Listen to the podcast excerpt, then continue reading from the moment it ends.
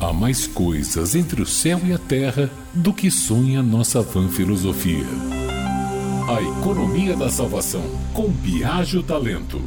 Olá, amigos da Rádio Metrópole. Desde que o homem começou a se comunicar, a linguagem falada assumiu importância fundamental para a sua sobrevivência. Palavras duras, ofensivas ou ditas sem pensar já provocaram conflitos miúdos ou guerras terríveis. A essência de se jogar uma praga ou maldição em alguém tem como fundamento o poder de sugestão que as palavras provocarão no estado psicológico da vítima. Antigamente e até os dias de hoje, algumas palavras consideradas mais são pronunciadas com reservas e ouvidas com espanto. Quem nos relembra dessa tradição é a folclorista baiana Hildegardes Viana. Num dos seus artigos, contou do terror das pessoas ao ouvirem as palavras mais, e pior, em horas impróprias.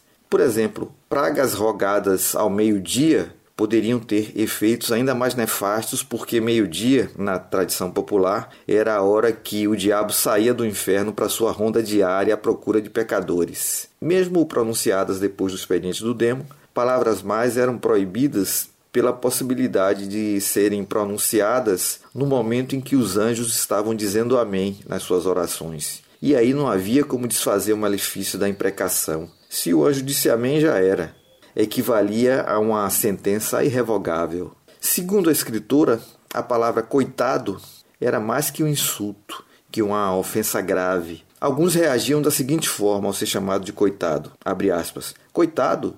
Coitado do diabo que perdeu a graça de Deus. Não eu que sou criatura de Deus, Padre Todo-Poderoso. Fecha aspas. Outro perigo, considerado em tempos pretéritos, era o de bocejar sem fazer o sinal da cruz havia o risco de o diabo entrar pela boca do sujeito ou da sujeita. A própria palavra diabo não deveria ser pronunciada sem a pessoa se benzer. Do mesmo modo, seria arriscado sair de casa sem se benzer, porque vai que o tinhoso está à espreita na primeira esquina. Quem vivia reclamando da vida, pronunciando frequentemente as palavras miséria e desgraça, ouvia sempre a reprimenda de alguém que conhecia alguma história trágica sobrenatural a respeito do assunto. As mais comuns relacionavam as duas palavras a entidades que apareciam para assombrar esses desavisados. Os casos serviam para doutrinar as pessoas a evitar as palavras mais. Nos dias de hoje, no entanto, a irreverência baiana transformou as expressões interditadas do passado em gírias. Por exemplo, miséria virou misera, desgraça desgraça, assim com ênfase no i. E o diabo raramente aparece mais para dar expediente ao meio-dia. Biagio Talento, jornalista.